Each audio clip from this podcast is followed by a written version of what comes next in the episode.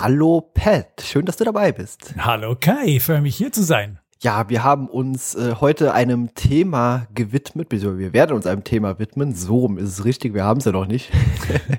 Und äh, es geht natürlich um Adventures. Ja, genau. Ich meine, ich bin da ein bisschen getypecastet dann, aber es äh, ist ein Thema, das mir sehr, sehr am Herzen liegt. Genau, ja, du hast eigentlich so diesen äh, Adventure-Stempel auf der Stirn stehen hier im Retrocast. so viel möchte ich aber vorweg sagen, ich spiele auch andere Spiele. Ernsthaft? Okay, das hätte ich jetzt gar nicht gedacht von dir. Mann, Mann. Nee, aber wir wollten uns heute ja keinem speziellen Spiel widmen, sondern mal allgemein an das Thema äh, Adventures herangehen und mhm. äh, was wir einfach damit so verbinden, welche Erinnerungen wir damit haben und äh, was wir mögen und was wir vielleicht weniger mögen. Genau. So einfach so ein bisschen quasi Freischnauze. Pat, erinnerst du dich noch an dein erstes Point-and-Click-Adventure und wie du dazu gekommen bist und was dich daran eben auch so fasziniert hat dann? Mein allererstes Point-and-Click-Adventure ist so ein bisschen schwierig zu sagen. Es war in meiner C64-Zeit. Ich war noch ziemlich jung. Und ich bin mir in meiner Erinnerung nicht mehr ganz sicher, was kam zuerst. Wenn ich mich aber richtig erinnere, glaube ich, dass mein erstes Adventure Labyrinth von Lucasfilm Games war. Allerdings kein Original. Ich glaube, die wenigsten Leute hatten damals das Ganze im Original. Ja. Ja. Und ja, das war ja schon, ich würde es bereits als Point-and-Click-Adventure bezeichnen. Es hat noch nicht die Scum-Engine verwendet und Pointen und Klicken auf dem C64 war sowieso immer so eine Sache. Aber ich würde das als mein erstes sagen, dass das mein allererstes ist. Was wäre denn deines gewesen, Kai? Meins war tatsächlich ein Spiel, das ich bis heute nie vollendet habe. Und äh, dafür werde ich gleich geprügelt werden von oh. dir und von den Leuten, die zuhören. Denn äh, das erste Secret of Monkey Island. Ah, okay. Oh. und ja, da, da muss ich schon dich so ein bisschen rügen, Kai. Ja, Secret of Monkey Island nicht beendet. Sehr, sehr schade. Ja, das liegt daran. Ich habe es damals äh, bekommen, äh, war auch kein Original. und ähm, ich habe es begonnen und war damals, glaube ich, einfach noch nicht so weit, um mich eben in solche Genres oder so hineinzuversetzen. Mhm. Also ich mhm. sag mal, ich war äh, bei Secret of Monkey Island, wie alt war ich? glaube knapp zehn oder so und mhm. äh, bis dahin habe ich einfach nur sehr leichte Kost gespielt wie Mario und Co. und ich war quasi überfordert davon von den Möglichkeiten.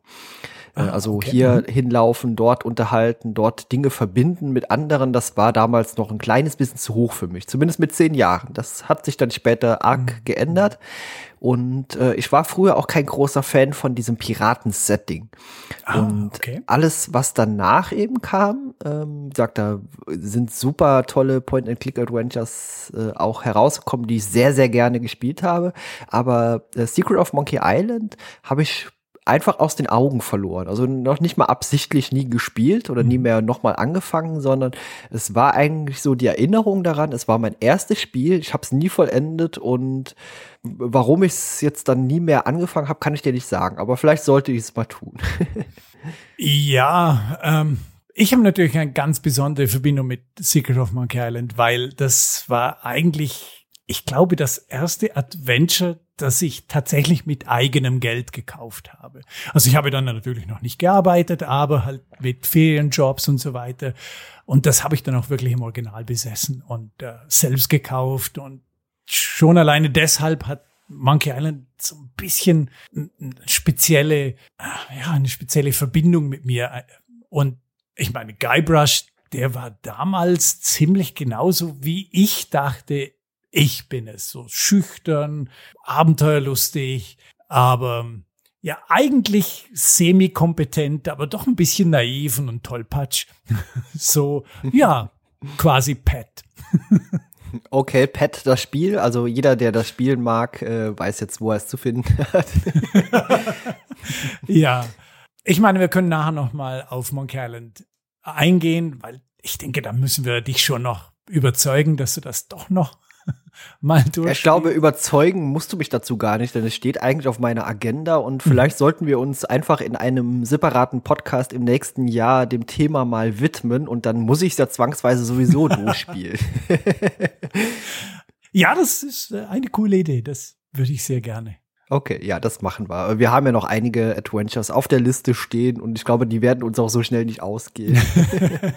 Nein, tatsächlich nicht. Also, wenn ich da mal so meine Sammlung von Adventures so übergehe, oh, ich habe so ein bisschen mehr als 650 Adventures in meiner Sammlung. Allerdings äh, einiges davon sind Versionen, die von verschiedenen Plattformen kommen. Also ich habe zum Beispiel einige, die ich äh, auf dem Amiga gekauft habe und später dann äh, am PC nochmals gekauft. Und einige Adventures habe ich auch noch nachgekauft dann für den C64, weil irgendwann äh, habe ich ja begriffen, dass man Spiele kaufen sollte.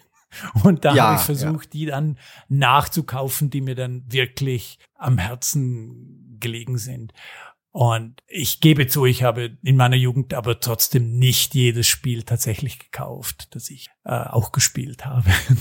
Ja, gut, das war, glaube ich, bei den meisten so. Wir haben damals einen PC bekommen, da war einfach eine fette Diskettenbox dabei und da waren einfach schon Sachen mit drin und so hat man es dann eben auch gekannt. Und das war mhm. einfach normal früher, dass man sagte, hier hast du dieses Spiel noch und diesen, ich sag mal, diesen Sinn dahinter, dass natürlich Firmen auch damit Geld verdienen wollen, äh, ja. der war einem ja vielleicht als junger Mensch noch gar nicht so richtig greifbar und bewusst. Und äh, natürlich mhm. später, sobald man das begriffen hat, habe ich die Spiele auch gekauft. Und äh, genau. deswegen ist das auch so eine Sache, die eigentlich schon in den 90er Jahren äh, so abgehakt wurde bei mir. Also Spiele habe ich dann immer gekauft, wenn ich Interesse daran hatte. Und da ist ja bei mir auch eine riesige Sammlung entstanden. Und äh, ja, über Wasserschaden und Co. reden wir jetzt nicht nochmal. ja, genau, dein Wasserschaden. stimmt, stimmt. Aber genau. Adventures war wirklich das Genre, das ich mir meistens dann wirklich auch legitim gekauft habe. Und deshalb reden wir heute vermutlich auch über Adventures oder rede ich vor allem über Adventures. Äh, die Adventures, das war mein Leib- und Magen-Genre. Das, das war das, was für mich die Computerspiele ausgemacht haben.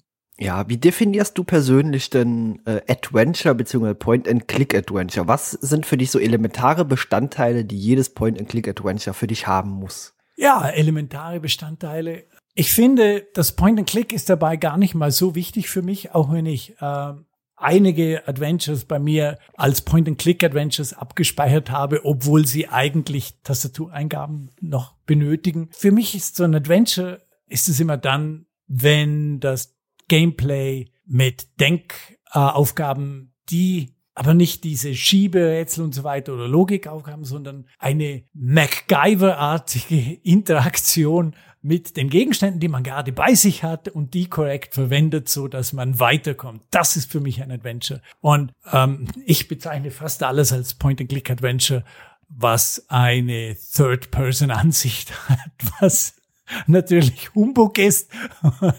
also für mich sind auch die frühen äh, Sierra-Spiele, die sind bei mir beim Genre als äh, Point-and-Click-Adventure abgespeichert. Ja, gut, äh, Point and Click ist ja zum Beispiel auch bei Sachen wie C64 eher Joy and Stick, weil Maus gab's da ja nicht so wirklich. Und ja, genau.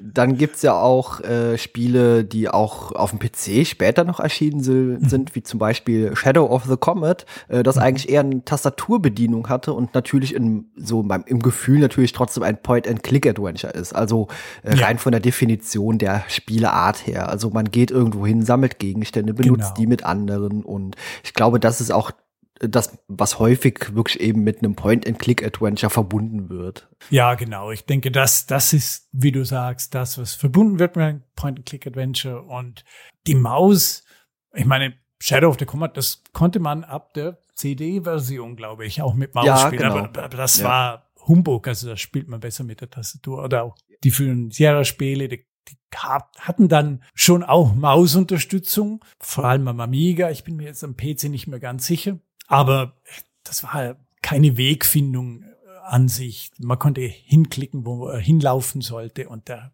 Protagonist hat dann den direkten Weg genommen. Also den Rest, den hat man eingetippt. Ja, und äh, besonders bei Shadow of the Comet war das bei mir so ein Erlebnis. Man klickt irgendwo hin und das fand man irgendwie ganz merkwürdig, weil so als würde die Maussteuerung einfach, als wäre die ein Fremdkörper im eigenen ja, Spiel. Genau. genau. Ja. Na, die war einfach draufgeflanscht, das, das ja, ja, genau. funktioniert. genau.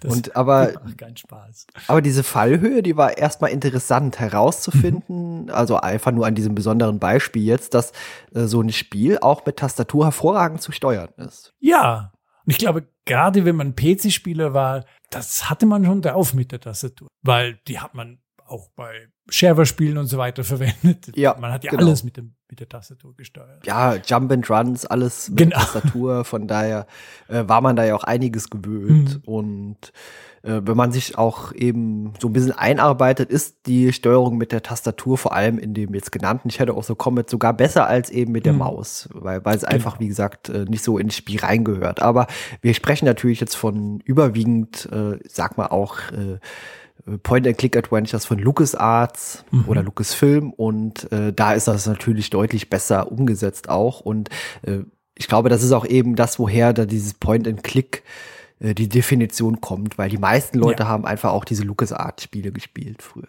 Ja, die meisten Leute sind ja mit den Sierra-Spielen, also gerade im deutschsprachigen Bereich mit den Sierra-Spielen sind die meisten Leute erst mit den neueren, mit den VGR-Versionen dazugekommen, wo es dann auch diese Icon Steuerung gab und dann dementsprechend auch Point and Click war. Äh, vielleicht bleiben wir doch einfach mal äh, gleich dort äh, bei dem Interface. Gibt's da irgendwas, was du bevorzugst beim Interface oder hast du irgendwie etwas, das du als das beste Interface hm. wahrnimmst?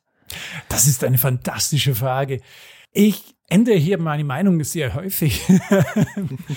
ähm, wir haben vor einiger Zeit über Touché geredet und äh, da gab es ja dieses Interface, wo man mit einem Klick nur die Verben bekam, die der Gegenstand überhaupt braucht. Und ich habe lange Jahre das hatte lange Jahre das Gefühl, dass das ist das ultimative Interface für ein Adventure. Also man klickt einen Gegenstand an, man bekommt genau alle die Verben aufgezeigt, die man mit dem Gegenstand machen kann. Man ist nicht auf fixe Verben am unteren Bildschirmrand gebunden oder auf Icons, die manchmal dann zu abstrakt verwendet werden. Ich, ich fand das ein fantastisches System.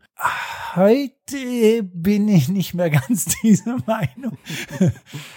Ich äh, bin heutzutage ein großer Fan von entschlackten Interfaces bei Adventures und finde es immer sehr schön, wenn das Spiel mitdenkt und quasi genau das macht, was ich jetzt auch machen würde mit einem Gegenstand. Da ist zum Beispiel Baphomets Fluch mit seinen zwei Mausknöpfen. Äh, das finde ich fantastisch. Eine Maus sieht die Gegenstände an, eine inter, äh, interagiert mit dem Gegenstand und George macht eigentlich immer genau das, was man auch tatsächlich mit diesem Gegenstand machen möchte. Das finde ich fantastisch. Wohin würdest denn du tendieren, Kai? Was, was, was ist so dein bestes Interface? Also früher fand ich das Verbeninterface immer ganz cool, aber mhm. es hat natürlich auch sehr viel von der eigentlichen Spiel, äh, äh, von, von der Spielwelt verdeckt, weil es einfach den kompletten unteren Bereich in Anspruch genommen hat. Ja. ja. Ähm, und was ich auch jetzt so nach mehrmaligem Wiederspielen für mich persönlich als das Beste äh, empfinde, ist eigentlich so, wie man es umgesetzt hat bei zum Beispiel Star Trek äh, Judgment Rights. Das ah, geht ja. einfach so mhm. locker, flockig von der Hand. Weißt genau. du, man muss nicht immer an den unteren Bildschirmrand, man muss nicht immer wieder Verben anklicken, sondern man drückt die rechte Maustaste, wählt sich äh, in diesem kleinen erscheinenden Menü dann einfach an dieser Figur aus, äh, mhm. benutze, sprich, nimm und hatte auch direkt das äh, Inventar dabei. Also das ist das, was mir für mich so sich irgendwie so eingebrannt hat. Also was einfach einfach intuitiv ist. Es geht schnell und mhm. man hat äh, eben auch der Spielfluss ist nicht immer so leicht unterbrochen, wenn man an den unteren Bildschirmrand gehen muss, um sich ein Verb auszusuchen. Ja, das ist ein sehr guter Punkt. Ich denke, das ist auch die Richtung, die ja dann LucasArts genommen hat mit ähm, Full Throttle und dann vor allem Curse of Monkey Island mit, äh, mit dem dritten Monkey Island Teil, mit genau. diesem Verben sie nannten das den Verb Coin. Ähm, das hat sich dann da schon so ein bisschen, ich denke, das sind ganz viele deiner Meinung, Kai, dass das ein cooles Interface ist. Und auch heute, wenn man moderne Adventures ansieht, die gehen meistens in die Richtung entweder wie Baphomets Fluch, dass sie einfach zwei Maustasten verwenden oder aber, dass sie einen ganz kleines Interface haben wie Judgment Right oder dann eben Curse of Monkey Island. Also ich ja, denke, genau. Ja. Wenn man natürlich so nostalgisch drüber nachdenkt, über Point-and-Click-Adventure, dann hat man natürlich mhm. zum ersten Mal immer so dieses klassische Scum äh, vor Augen. Also Verben genau. im unteren Bereich und oben so ein etwas verkleinerte Spieloberfläche. Äh, Finde ich ganz interessant, dass sich das doch so in den Köpfen eben der Leute auch festgesetzt hat. Mhm. mhm. Ja, und wie gesagt, das eigentlich die damals schon fortschrittlicheren Interfaces, äh, die sich ja später dann eben auch durchgesetzt haben, äh, dass die dann fast schon vergessen werden. Ja, genau. Ich meine, das, du hast natürlich absolut recht, dass der Scam-typische Verb-Interface, das der Verbdrittel des Bildschirms, da ist natürlich sehr ikonisch, denn den sieht man, der ist auf jeder, auf jedem Screenshot des, des Spieles mit drauf. Und das erkennt man auch gleich und man kriegt gleich dieses wohlige Gefühl, wenn man diese Verben sieht. Und ich denke, das funktioniert schon und da gibt es schon ganz viel ähm, nostalgische Gefühle. Ich fand das damals zum Beispiel sehr cool, dass bei Zack McCracken zum Beispiel, dass da jede Menge zusätzlicher Verben war, waren, die man dann benutzt hat oder benutzen konnte. Aber irgendwie bei vielen hätte man dann doch einfach nur benutzen klicken können. oder so. Ähm, ja, das stimmt. Ja, ähm, ja. LucasArts hat das ja dann äh, mit der CD-Version von Monkey Island 1 und Monkey Island 2 äh, haben sie das Verbeninterface auf diese neuen Verben äh, hinuntergedampft, gesund geschrumpft und äh, auch die waren noch zu viel. Wobei natürlich äh, viele Leute haben ja waren da gar nicht so glücklich, dass zum Beispiel Sierra dieses Icon-Interface verwendet hat, wo man dieses, das Auge hat, die Hand, den Mund, den man einfach dann verwendet, eigentlich wie Judgment Rights einfach als Leiste am Bildschirmrand. Äh, weil viele Leute gesagt haben, mein Charakter nimmt diesen Gegenstand mit, obwohl ich ihn eigentlich nur öffnen wollte oder macht die Tür auf, obwohl ich eigentlich dann klopfen wollte oder sie haben sich damals eingeschränkt gefühlt. Vielleicht auch, weil Sierra sehr hart von einem reinen Tipp-Interface zu diesem Icon-Interface gewechselt hat und die, die Leute haben sich sehr eingeschränkt gefühlt, wo dann Sierra auch entsprechend reagiert hat und dann bei dem äh, Spiel Gabriel Knight, das wir ja miteinander schon besprochen haben, diese Icons erweitert hat, dass man einzeln kann Sachen öffnen oder aufnehmen oder bewegen und das hat den Leuten auch nicht gefallen, weil es dann wieder, ach, das ist zu komplex, was, was soll das? Ja. Man kann es den Leuten nicht recht machen. Man kann es ja. den Leuten nicht recht machen. Ja. Bei ah. Zack McCracken ging es mir auch so, da äh, habe ich mich fast schon überfordert gefühlt, weil gefühlt äh, hat man äh, teilweise manche Verben nur einmal oder gar kein Mal im Spiel benutzt. Also ja, genau. ja. ja, und das Schöne war ja, es war ja doch so schön geskriptet, dass dann oft das Benutzen-Kommando auch funktioniert. genau. Ja. Da, da, haben sie ja schon daran gedacht, dass jemand vielleicht einfach benutzen klickt. Und äh, also ja, die hat man dann, die werden dann tatsächlich nicht so verwendet. Mhm. Aber wie du ganz richtig gesagt hast, Kai, wenn man so einen Screenshot von einem frühen Lucasfilm Adventure sieht und da unten ist die Verbleiste. Ach, da kribbelt's doch gleich nostalgisch im Magen. Ja, zumal man eben dem das, das Spiel auch direkt äh, dem Point-and-Click-Adventure-Genre zuordnen kann. Also dann ah, weiß ja, man genau. direkt, äh, okay, okay, das ist ein Point-and-Click-Adventure. Mhm. Wenn man mhm. zum Beispiel, ich sag mal, die oh, ein Screenshot von Judgment Right sieht, hatte aber noch nie was damit zu tun, dann ist das vermutlich eher schwierig, das zuzuordnen irgendeinem Genre. Weil das könnte auch, äh, ich sag mal, äh, irgendein äh, normales Abenteuerspiel sein, bei dem man äh, Live-Action irgendwas macht. Ja, genau.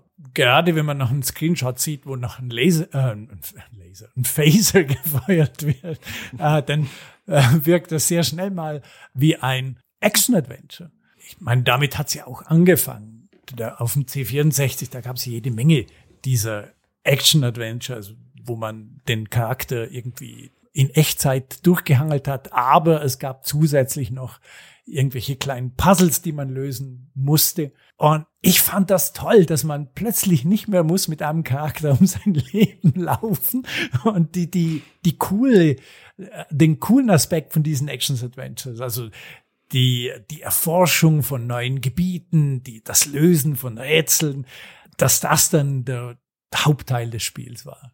Ja, nee, das stimmt schon. Äh, vielleicht sind wir da schon gleich beim richtigen Punkt und zwar quasi den Vorlieben äh, mhm. bei Adventures. Hast du spezielle Vorlieben? Also ich mag es, wenn äh, Adventure sich irgendwann öffnen. Ich mag es nicht so gern, wenn ein Adventure gleich den Spieler in eine riesige offene Welt wirft. Allerdings ein paar meiner Lieblingsadventures machen das tatsächlich.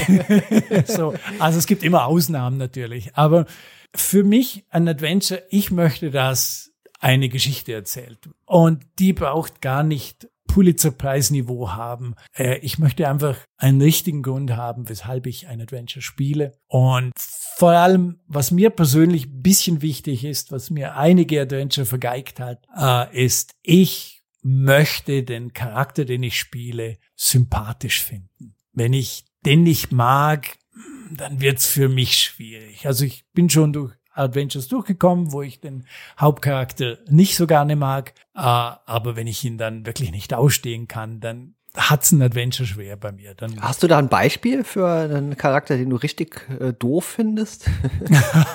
richtig doof. Äh, ja, warte mal.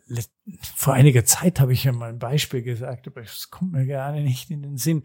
Was so ein halbdoofer Charakter für mich ist und das so ein bisschen kontroverse, die ich da jetzt vielleicht äh, aufmache, ist Guybrush aus Monkey Island 2. Ich hasse den Kerl. es tut mir wirklich leid, aber ich, ich, wie ich dir schon gesagt habe, der Guybrush aus, aus dem ersten Teil, mit dem habe ich, ich habe mich mit dem identifiziert. Das Pet in gut aussehen, sozusagen. Und in Monkey Island 2, Guybrush ist, darf man das sagen, ein Arsch. darf man sagen, natürlich, ja. ähm, das Spiel macht ganz, ganz viel Sachen richtig, richtig gut. Und gerade die ersten zwei Drittel des Spieles mag ich trotzdem sehr gerne. Ich finde, es zerfällt im letzten Drittel und das Ende ist sowas von übel. Aber Geibers Ansicht, der hat's mir nicht einfach gemacht. Ich glaube, das sind zwei Themen dann im nächsten Jahr, denen wir uns mal annehmen sollten. Müssen wir unbedingt. Was, was sind denn so deine Sachen? Was, was, was brauchst du bei einem Adventure, Kai? Äh, vor allem mal eine richtig äh, brauchbare Story. Mhm. Also ich sag mal, als Beispiel nehme ich jetzt hier mal Baphomets Fluch noch mal äh, mit mhm. rein. Das heißt, das ist eine Story äh, von einem Menschen, der per se erstmal kein Held ist. Ja. Hm, weißt du, der sitzt einfach da, äh, will seinen Kaffee in Ruhe genießen und wird dann Hals über Kopf in so ein Abenteuer reingespült. Und vor allem, da sich bei Baphomets Fluch die eigentliche Story ja auch erst sehr spät äh, entfaltet. Äh, ich mhm. mag das, wenn da so, so Mystery und so, sag, geheimnisvolle Dinge dazukommen. Und äh, die Story hat mich damals einfach komplett in seinen Bann gezogen. Äh, auch wenn das natürlich absolut unrealistisch ist. Also wenn ich jetzt in einem Café sitzen würde und mir würde würde irgendwas um die Ohren fliegen, dann würde ich danach vermutlich nicht auf Entdeckungstour gehen und in die Kanalisation laufen und äh, in irgendwelche Länder reisen. Also mal abgesehen von dem Realismusfaktor, der muss für mich nicht da sein, mhm. aber die Story muss einfach äh, sich entfalten. Ich muss auch den, wie du selbst sagst, den Charakter irgendwie sympathisch finden. Und mhm. George Stobbart ist ein sehr sympathischer Typ. Äh, ja. Von daher, das ist äh, also das so das was ich gerne schätze so an mhm. äh, Adventures. Oh ja, da hast du absolut recht. Da, da stimme ich dir sofort zu. Also das, das macht Baphomets Fluch natürlich fast perfekt. Also der Einstieg ist toll. Äh, es macht wunderbar die Welt nach und nach auf. Es gibt tolle Charaktere. Ich meine, man weiß auch immer ein bisschen, was zu tun ist. Und es gibt immer diese kleinen Story-Häppchen und so weiter. Das finde ich super. Also das ist ja auch zum Beispiel etwas, was, äh, was ich an Gabriel Knight unglaublich cool finde. Auch wenn da, das haben wir schon mal drüber geredet, am Anfang ist es ein bisschen zäh, weil es ja, schon stimmt, ja. äh, recht viele Orte öffnet und recht viele recht lange Gespräche dem Spieler gibt. Aber Gespräche waren sowieso immer etwas, das ich unheimlich mochte bei einem Adventure. Die Möglichkeit, mit anderen Charakteren zu reden, mit nicht, nicht nur über das Gameplay, sondern einfach Gespräche mit denen zu führen. Das, das fand ich super. Ist für mich zum Beispiel ein, einer der wenigen großen Negativpunkte an Zack McCracken. Man ist in einer wirklich tollen Welt unterwegs. Es hat tolle Mysterien, die man äh, verfolgt. Aber man kann nicht mit den Leuten, die da sind, reden. Man kann nicht, man, man hat ja nicht mal ein Schaukommando. Also ja, ja, das fand ich, das ist für mich äh, bei Zack McCracken zum Beispiel ein Negativpunkt, dass, dass äh, die Charaktere durch das eigentlich auch immer sehr blass bleiben. Ja, nee, das stimmt. Und wie sagt Baphomets Fluch, das hat einfach auch so toll herausgearbeitete Charaktere. Ich sag mal, dieser schrullige Gärtner zum Beispiel in Spanien. Also, wie gesagt, ja. den Vogel, den werde ich einfach nie vergessen, vor allem, weil der erst so komplett äh, anti ist einem gegenüber und später bekommt man aber so, so quasi so eine kumpelhafte, freundschaftliche Verbindung eben auch zu ihm und auch so lustige Momente. Also, mhm. als man mit dieser Wünschelroute durch seinen Garten stundenlang läuft und man einfach dem Gärtner zuguckt, was der so macht. Und äh, das Rätsels Lösung ist am Ende einfach, dass eine Dose weggeworfen wird und äh, der Gärtner das kommentiert. Was? Das war die ganze Zeit da? Ich hätte da runterfallen können, weißt du? Und äh, ja, das, das, macht genau. für mich so wunderbare Charaktere aus. ja, ja, fantastisch. Nein, der, der, der ist wirklich cool. Vor allem eben, wie du sagst, die wunderschöne Entwicklung, die er auch macht gegenüber dem Spieler oder George. Ah, super, super. Aber das ist eigentlich ein guter Punkt, den ich gerne noch weiterführen möchte. Wir haben jetzt schon gesagt, das war eine witzige Szene und so weiter. Und wenn ich mit anderen Leuten über Adventures rede, für sie ist meistens der Aspekt, dass ein Adventure witzig sein muss, etwas vom Wichtigsten. Und äh, es gibt ganz viele Leute, die das so denken, oh, das Adventure war nicht witzig, das hat mir nicht gefallen. Und das ist überhaupt nicht meine Meinung. Ich liebe es, wenn ein Adventure auch mal ernsthafter ist. Oder es muss jetzt nicht gleich Horror sein, einfach, einfach ein bisschen atmosphärisch auch. Ja. ja, erwachsener vielleicht. Ja, ja, genau. Und da sind wir ja auch schon wieder bei Baphomets Flut. Das ist ja eigentlich mhm. eine ernste Story, die ja. aber durch so kleine Akzente immer mal wieder aufgelockert mhm. wird. Wie zum mhm. Beispiel, äh, ja, so, so ein unterschwelliger Humor eigentlich, der so mit abläuft. Also einfach lustige Situationen, über die man lachen kann. Und wenn das mal wieder zum zehnten Mal die dumme Ziege ist, weißt du, aber äh, äh, du, du weißt, was ich meine, weißt du. Ja, Entschuldigung. Die Ziege. Die, ja. ja. jedes Mal. Ja. ja.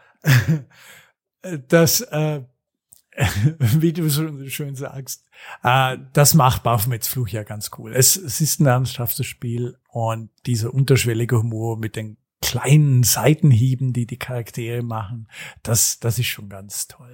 Ja, für mich darf es auch mal äh, wirklich beinahe ohne Humor auskommen, wenn wir wieder. The Dick. The Dick, ja. Ich meine, ja. Der, einzige Humor, den es da mal gibt, ist, wenn sie darüber diskutieren, was man alles aus Licht noch machen könnte. ja, genau. Und dann äh, gerade im Englischen, ich weiß nicht, ob es im Deutschen so gut ist, aber äh, mit diesem Light äh, auch mal dann mit Light Beer und Light Salad Dressing. Aber das war's dann eigentlich auch schon fast mit dem Humor, den das Spiel hat. Und das macht mir gar nichts aus. Aber ganz viele Leute mögen den Dig nicht, weil es eben nicht witzig ist. Nee, also für mich muss einfach ein Adventure eine vernünftige Story transportieren mhm. und eben auch äh, zumindest weitgehend irgendwie nachvollziehbar sein. Es gibt Dinge, die, die finde ich jetzt nicht so cool. Ich meine, wir haben auch über Touché gesprochen und ja. äh, wenn dann plötzlich am Ende irgendwelche Gespenster oder Geister auftauchen und das überhaupt nicht ja. nachvollziehbar wirkt, dann wirkt das wie ein Fremdkörper. Und das hat für mich auch äh, das Ende leider so ein bisschen kaputt gemacht dann. Genau. Aber äh, insgesamt muss das halt so ein rundes Ding sein. Mhm. Ja, genau. Es muss innerhalb der Welt, die das Spiel aufbaut, muss es konsistent sein. Das muss einfach zusammenpassen. Und dann ist es wurscht. Wenn es äh, ein, ein, ein Spiel ist, das über, ich sage jetzt mal, sieben Achtel der Spielstrecke ein witziges, aber dennoch pseudorealistisches Musketierspiel ist und im letzten Achtel kommt da noch äh, auferstehende Zombies dazu, dann passt das halt eben einfach nicht. Ja, das ist so, als würde man äh, 90 Prozent oder 95 Prozent ein Point-and-Click-Adventure spielen und mhm. hätte eine tolle Story und am Ende würde dem Spiel einfallen, jetzt gebe ich dem Spieler mal ein Fadenkreuz und lass den hier mal ballern. Weißt du, das, das passt einfach nicht zusammen. Und deswegen genau. muss das einfach so ein rundes, stimmiges Gesamtbild werden. Ja, wir haben jetzt schon viele, viele positive Sachen gesagt. Ähm, was tust du denn äh, bei Point-and-Click-Adventuren so richtig abgrundtief hassen. Außer Schieberätsel. Außer Schieberätsel. ja, äh, es, es gibt schon äh, neben Schieberätsel einige andere Logikrätselgattungen, die sehr gerne bei so Adventures mal eingebaut werden so äh, Türme von Hanoi, Klon oder sowas als kleines Rätsel. Ich bin kein großer Fan von diesen Logikrätseln generell. Nicht, weil ich die nicht kann, manchmal schon, aber im Normalfall nicht. Äh, es gibt ja genügend Adventures, die zum Beispiel nur aus Logikrätsel bestehen. Zum Beispiel die Castle of Dr. Brain Serie oder viel neuer die ähm, auf dem DS gab es diese äh, Rätselserie, wie hieß die noch gleich mit Clayton. Professor Layton, genau. Ja, oder Layton, Clayton, genau, ja, Layton, Layton sowas, ja. ja, genau. Genau. Und das sind Spiele, die sich darauf konzentrieren und ihre Mechanik da herum bauen, dass man diese Logikrätsel mit einer Story verknüpft und die haben da meistens auch Optionen, einzelne Rätsel zu überspringen oder wenigstens mal Tipps zu holen. Und für mich sind das dann keine Adventures im eigentlichen Sinn. Also auch mhm. Seventh Guest zum Beispiel würde ich niemals als Adventure bezeichnen, auch wenn es dann oft in irgendwelchen Listen als Adventure geführt wird. Das sind einfach Knobelspiele, die mit einer Story verbunden worden sind und manchmal gar nicht so schlecht. Und wenn man solche Knobelspiele mag, dann machen die auch Spaß. Und wenn ich im richtigen Mindset bin, dann machen sie sogar mehr Spaß. Gerade so Castle of Dr. Brain und so finde ich ganz cool. Aber wenn es in einem normalen Adventure vorkommt, dass ich auf einmal ein Knubbelspiel lösen muss, ja, dann macht das für mich so ein bisschen die Immersion kaputt. Vor allem auch, weil ich dann oft das Gefühl hat, habe, ja, okay, da hätte es vielleicht ein richtiges Rätsel besser getan. Und, und wenn es nur ein Rätsel ist, um Spiegel aufzuhängen, damit das Licht am richtigen Ort hinkommt oder sowas. Aber sobald das als kleines Logikrätsel mit einem möglichst noch eigenen Interface ist, das macht's für mich immer so ein bisschen kaputt. Hm, ja, das kann ich absolut nachvollziehen. Ich habe kürzlich ein Spiel gespielt und du wirst mir bestimmt gleich sagen können von dir aus, welches Spiel ich meine. Äh, zumindest äh, versuchen wir es mal. Ich habe angefangen und es wurde einfach äh, sehr schön inszeniert, basiert auf einem Film beziehungsweise einem äh, Doppelteiler eigentlich. Und äh, ich habe mich auch sehr gut hineinversetzt gefühlt. Und von jetzt auf gleich kommt plötzlich ein Minispiel, bei dem man in ein äh, U-Boot reintauchen muss muss. Äh, man weicht verschiedenen äh, Gegenständen aus und äh, es geht auch nur weiter, wenn man das Ganze vollendet. Und das ist dann so frustrierende Momente, bei denen ich denke, ah, warum ist denn sowas in einem Point-and-Click-Adventure drin? Im ersten Augenblick klingt das nach Operation Stealth, aber das meinst du nicht. Ich meine Ace Ventura. Ach, das, ach ja, ja. Das, genau. Ah, du hast es wieder mal gespielt. Ich habe es versucht und ja, äh, wie gesagt, es, genau. es, ich kam bis genau zu dieser Stelle. Das war etwa 15 Minuten nach Spielbeginn. Mhm. Dann, dann beginnt eben so, ja, so ein genau. Minispiel, so ein Tauchdingsbums, wo man irgendwelchen Sachen ausweichen muss, dann wieder Sauerstoffflaschen einsammeln muss, damit man sie überhaupt schafft. Und Stimmt. die ganze Sequenz läuft so albern schnell ab, ja. äh, dass das äh, einfach überhaupt keinen Spaß macht, sondern frustriert und man beendet es und hat keine Lust mehr drauf. Das stimmt. Äh, ich bin es tatsächlich auch nie weitergekommen mit Days Ventura. Gut, da sind wir schon zwei. Ja. also fairerweise muss man sagen, die Präsentation stimmt ja. Die ist wirklich schön gemacht von Ace Ventura, aber mir gefiel auch der Charakter nicht so besonders. Mir hat der Film auch nicht so gut gefallen. Oh, gut, das ist natürlich eine Sache des persönlichen ja. Geschmacks. Ja, ja genau. Was ich aber danach gemacht habe, weil ich trotzdem wissen wollte, wie es weitergeht, ich habe mir das Ganze als YouTube-Video angeguckt.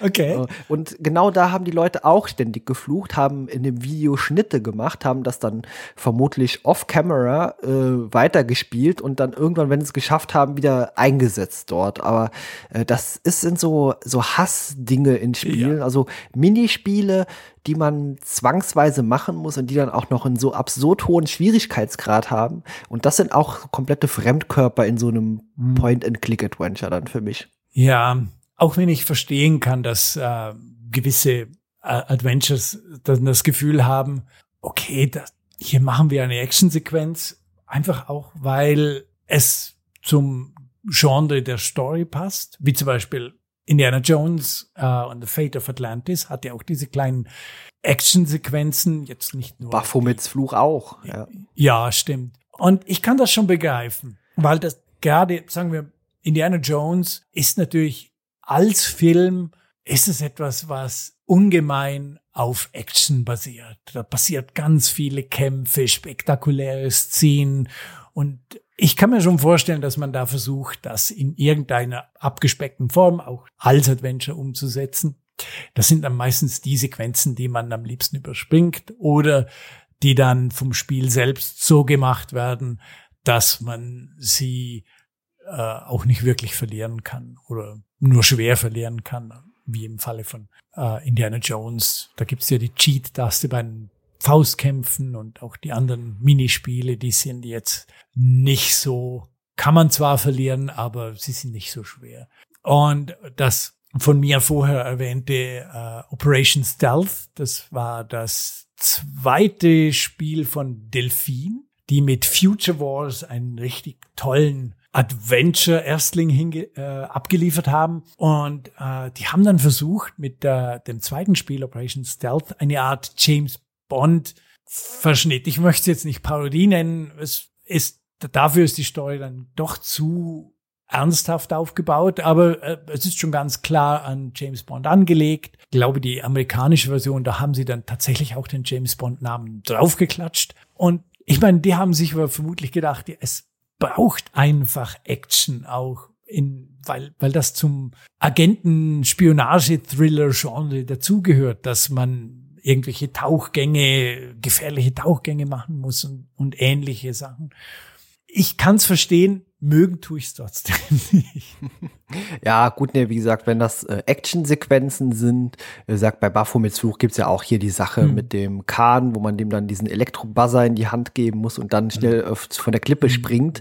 Äh, das ist auch vollkommen in Ordnung, weil es eben auch ins Gesamtbild der Story passt. Aber so ein Tauchvorgang plötzlich oder noch ein ganz prominentes Beispiel, was ich früher gehasst habe, ist äh, bei Star Trek 25th Anniversary, dass man diesen Endkampf äh, oh, dass ja. man da quasi wirklich so ein, eigentlich mein Beispiel, das ich vorher nannte, man hat ein gutes Adventure bis dahin und dann wird mhm. einem am Ende ein Fadenkreuz in die Hand gegeben und man muss sich irgendwo durchballern und äh, äh das finde ich auch absurd dann. Ja, und es ist sehr schade, weil äh, die ersten paar Kämpfe, die man hat, die kann man auch verlieren, das macht dann nix. Und man denkt sich dann schon, oh, ja, okay, das muss nicht so schwer sein. Und dann am Ende als finales Element diesen Endkampf zu haben. Ich habe schon eine Weile nicht mehr gespielt. Ich glaube, da gab es noch ein zweites Schiff oder so. Ja, es gab, glaube ich, so dieses Enterprise, diesen Enterprise-Klon und dann noch ja. so zwei Elasi-Piraten. Ah, ja, genau. Und genau, die Elasi-Piraten, ja. die hasse ich ja sowieso. Ja, ja.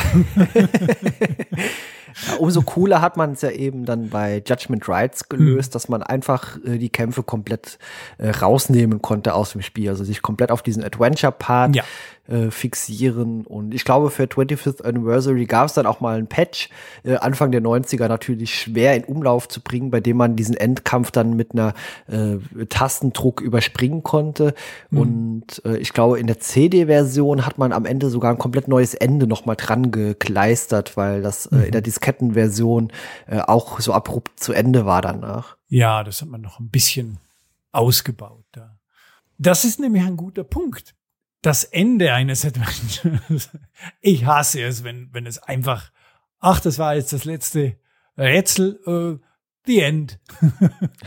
das genau. finde ich immer so schade. Gerade weil es ja ein erzählendes Medium ist und, und man eine, erstens eine Story hat und Charaktere, die man im Verlauf des Adventures vielleicht sogar lieb gewonnen hat. Und dann keine schöne Endsequenz. Ah, das fand ich immer sehr, sehr traurig. Hast du da ein Beispiel? Weil ich überlege jetzt die ganze Zeit, ähm, wo mir schon mal sowas untergekommen ist, wo ich auch sehr enttäuscht von dem Ende war, aber mir fällt gerade nichts ein. Ich glaube, was nicht direkt Point-and-Click-Adventure ist, aber glaube auch ein recht enttäuschendes Ende hat, war, ähm, erinnerst du dich an äh, Alien-Virus? Ja, Alien. Ja. Äh, das hatte ich auch äh, so ganz, ganz schlimm im, äh, in Erinnerung, das Ende, aber mhm.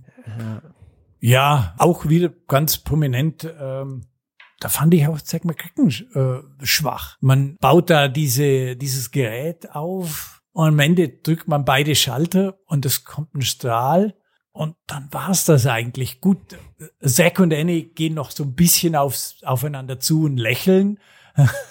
da kann man wenigstens annehmen, vielleicht hat es jetzt zwischen den beiden gefunkt, aber da hätte ich gerne auch mehr gehabt. Fliehen die Aliens und Sachen, die, ich weiß auch nicht, ein bisschen mehr einfach, was passiert mit der Welt oder so. Das finde ich dann sehr schade. Ja, ich finde es auch schade, wenn Spiele so ein komplett unrealistisches Ende haben. Ein wann im Leben kommt es mal vor, dass zwei Charaktere aufeinander zugehen und einfach nur lächeln. Ja. Ach, du beschreibst da meine Jugend.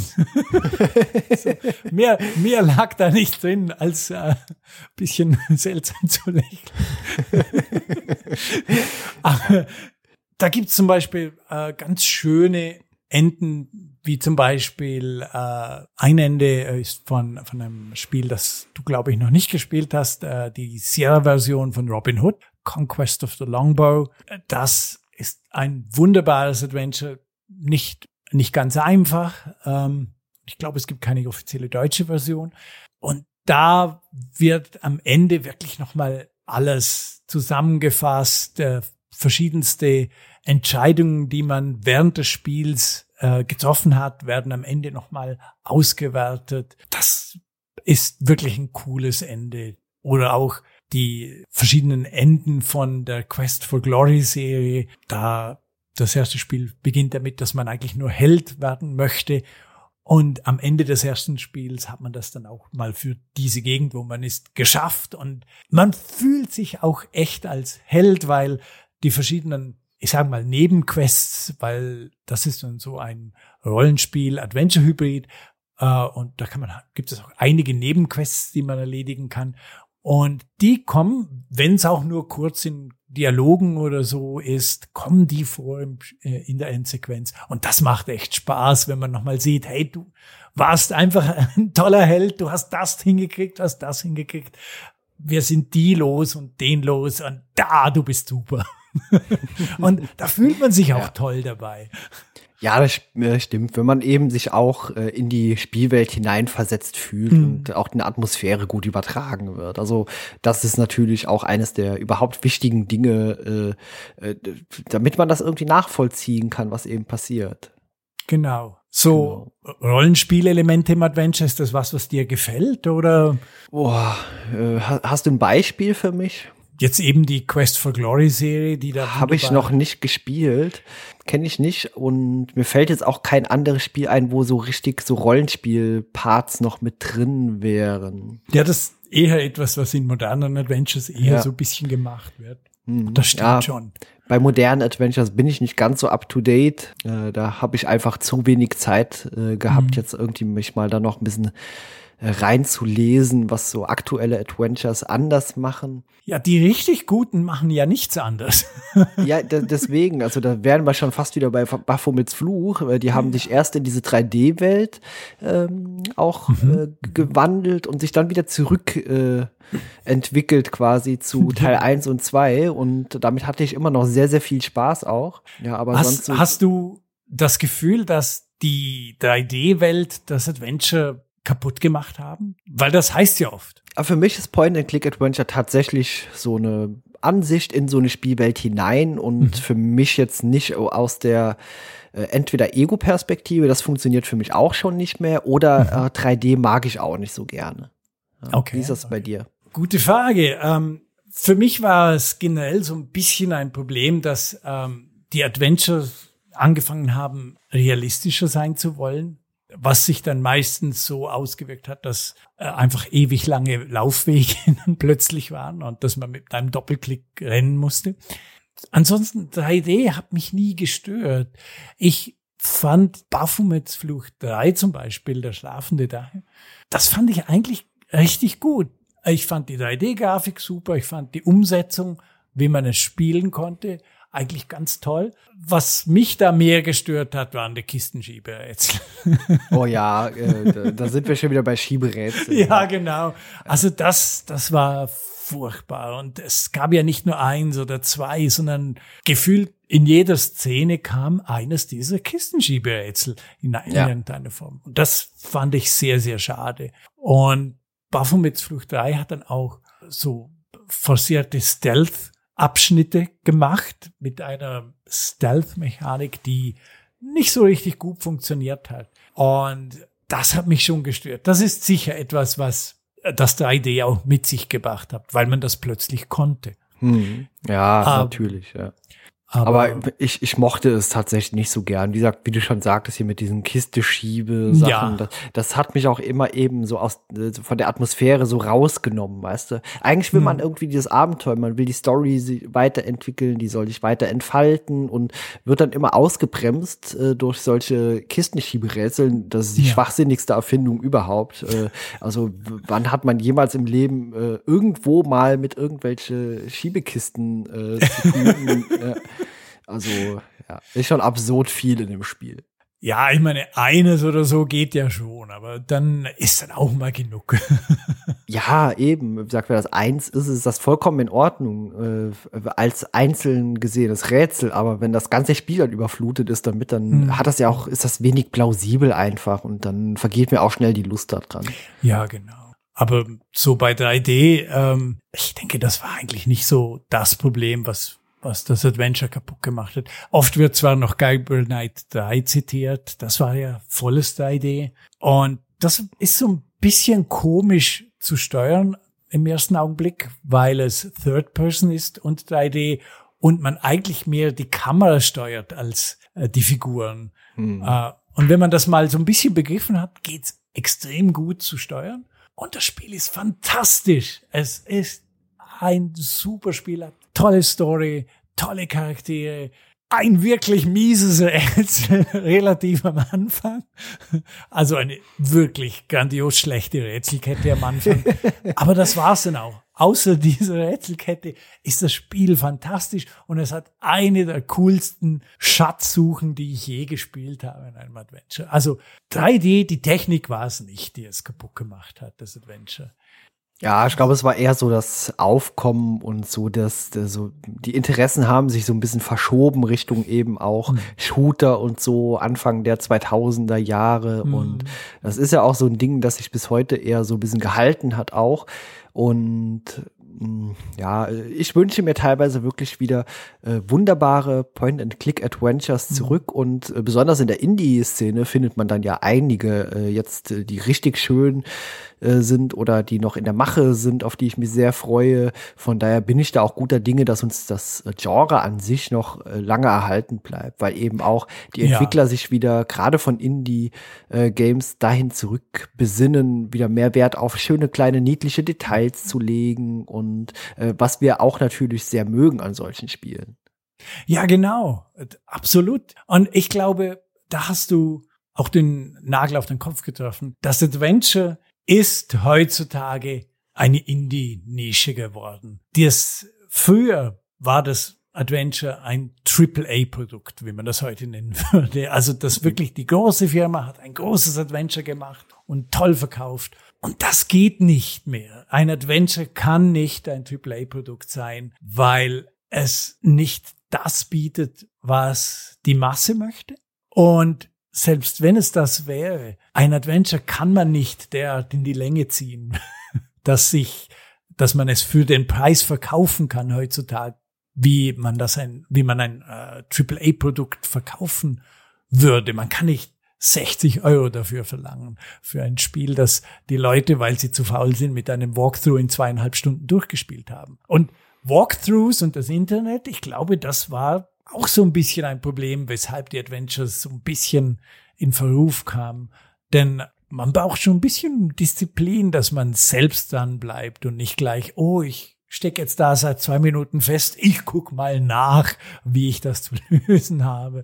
Und das ging damals nicht. Und deshalb war man auch gefühlt wochenlang an einem Adventure beschäftigt. Ja, oder an einzelnen Rätseln. Also ich ja, weiß noch genau. bei äh, Judgment Rights zum Beispiel, da gab es, ich weiß nicht, in der dritten, vierten Mission äh, gab es da plötzlich diese, diese Satellitenschüsseln, die man so ausrichten muss. Und da habe ich wochenlang dran geknobelt an diesem dummen Rätsel. Also, ja, genau. Aber man kam trotzdem immer wieder dahin zurück, weil mhm. es trotzdem auch äh, Spaß gemacht hat, weil man das endlich schaffen wollte. Und wenn man es dann geschafft hat, dann ist einem so ein richtiger äh, Stein vom Herzen gefallen, aber man hat sich auch selbst gut gefühlt, dass man es doch noch lösen konnte. Mhm. Und klar, äh, heutzutage oder wenn man die Disziplin nicht hat oder die Geduld auch vor allem, äh, oh, ich schau mal schnell im Internet oder ich klicke oben rechts auf diesen Fragezeichen-Button und das Spiel sagt mir einfach, was ich als nächstes tun soll. Äh, das ja, finde ich genau. auch ganz schlimm. Ja. ich muss ja zugeben, gerade bei ein paar älteren äh, Sierra-Spielen, die habe ich dann für die habe ich dann oft ein Hintbook bestellt bei Sierra direkt in den USA und die müsste ich noch irgendwo in meinem Lager haben. Äh, und die Hintbooks waren ähnlich designt wie diese Invisiclues Hintbooks, die man von Infocom-Spielen kennt. Also da hat man ein Hintbook mit einem Stift und man konnte mit diesem Magic Marker über die verschiedenen Antworten darüber malen, damit man sie überhaupt lesen konnte. Und dann hat man sich dann auch immer gefragt, soll ich das jetzt machen? Weil wenn ich das gemacht habe, dann habe ich wieder einen Hint verbraucht. Und das sieht man dann. Dann sehen die Leute, dass ich hier nachschaue. das will ich nicht. Äh, das äh, später haben sie dann auf so rote Folien umgewechselt. Das war dann nicht ganz mehr so dramatisch. Aber ja. ja. Es gab das, ja, glaube ich, bei Shadow of the Comet gab es da nicht auch ein Rätsel, äh, das man ohne externe Lektüre gar nicht lösen konnte. Also ich glaube, das wurde einem im oh, Spiel, glaube ja, ich, ja, gar ja, nicht gesagt. Das, ja. das ähm, den Entwickeln vom Film. Ja, die genau, Fotos entwickeln. Diese Film, entweder diese Chemikalien-Krams, irgendwas war es, ja, also was total schlecht war. Also wie gesagt, äh, dass es im Spiel keine Möglichkeit gab, dass das irgendwie herauszufinden, dass man das extern irgendwo überhaupt mal recherchieren musste. Ja. Ähm, tatsächlich ähm, hatte ich zu der Zeit besuchte ich einen Fotokurs und hatte da damals noch mit Film und, und wusste, wie man einen Film entwickelt. Aber ich glaube, irgendetwas war mit der Beschreibung der Chemikalien falsch. Aber ich konnte es dann relativ schnell nachvollziehen. Also ich hatte dieses externe Wissen wie man, wie man das macht. Ich glaube, die haben einen seltsamen Ausdruck verwendet für die Chemikalien, wenn mir richtig, ist schon lange her, dass ich. Ja, so es ist wirklich schon sehr lange her. Ja. wäre, wäre aber vielleicht auch mal ein Thema für uns. ja, das müsste ich unbedingt mal nachspielen. Ähm, das äh, war schon ein spezielles.